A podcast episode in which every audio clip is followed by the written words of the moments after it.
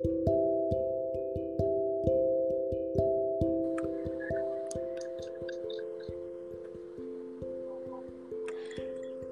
bom dia. Meu nome é Lucilene. Estou aqui com mais uma colega estudante de estética e cosmética, que é a Bárbara Kelly, para uma conversa a respeito do crescimento da profissão do esteticista e das empresas desse segmento. O nosso orientador é o professor Tiago Duque, que é responsável pela disciplina de estudo de caso em carreira e empreendedorismo. É, nós sabemos que no passar dos anos, a profissão do esteticista vem crescendo alcançando seu lugar na área da saúde e na saúde física e mental, que é claro que nunca esteve tão em discussão quanto atualmente. Nessa época de pandemia, estamos preocupados não somente em não adoecer, como também viver com o máximo de bem-estar e qualidade de vida. Nesse sentido, o mercado de estética, que engloba diversos tipos de serviço, vem numa crescente no Brasil e no mundo. A importância de cuidar do corpo e da mente vai além do que a gente imagina. A falta de cuidado com isso pode acarretar doenças mentais. Esse ano será o ano do autocuidado, com muito tratamento estético para relaxar o corpo e descansar a mente. Nesse segmento, englobamos tanto as clínicas de estética quanto outras empresas envolvidas nos produtos e serviços. É de brilhar os olhos ver como as pessoas estão valorizando o esteticista, como também um provedor de saúde, não somente da beleza, como antigamente. E com isso mudar a realidade das pessoas ao se olharem no espelho e ver sua imagem transformada. É gratificante ver que você, profissional, contribuiu para que a autoestima e a saúde mental daquele, daquele paciente fosse elevada através de você.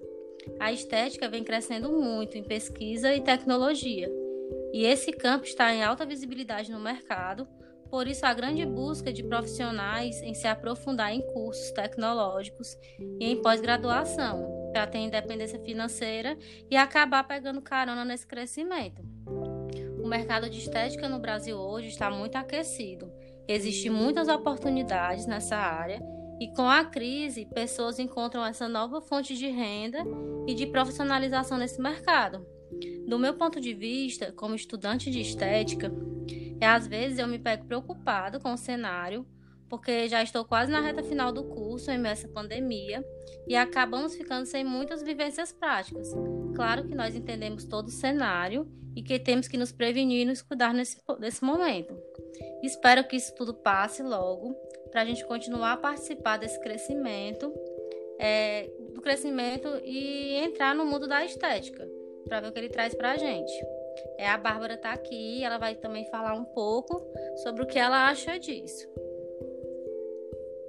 Mesmo. E para provar, os estudos mostram que o Brasil se tornou o terceiro país com o maior mercado de estética do mundo, ficando atrás apenas dos Estados Unidos e da China.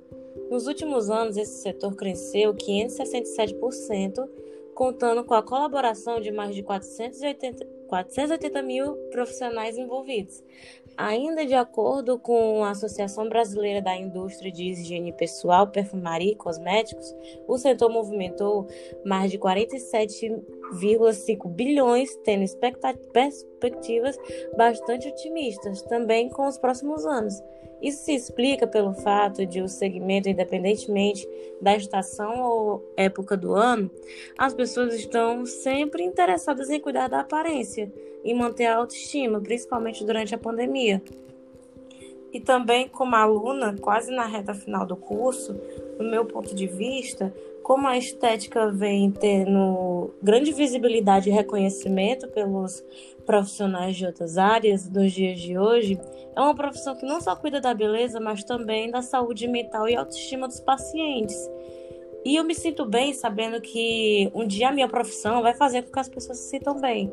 Principalmente nesses momentos de pandemia, em que muitas mulheres é, estão em casa sem cuidar um pouco da sua aparência, acabam descansando, acabam não cuidando muito da sua saúde.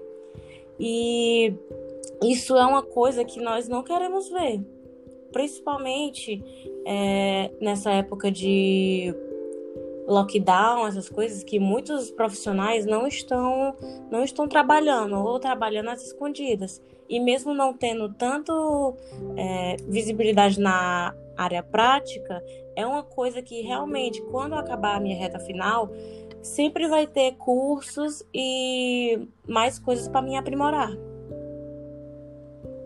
É isso aí, Bárbara. É com isso nós nos despedimos de vocês. Eu quero dizer que foi muito bom, esclarecedor esse pequeno papo, que é muito bom compartilhar do mesmo sentimento, né? De que queremos que a nossa profissão cresça ainda mais e que tenhamos uma carreira bem sucedida no caminho do nosso sonho. Então, um bom dia para vocês e obrigada por nos ouvir.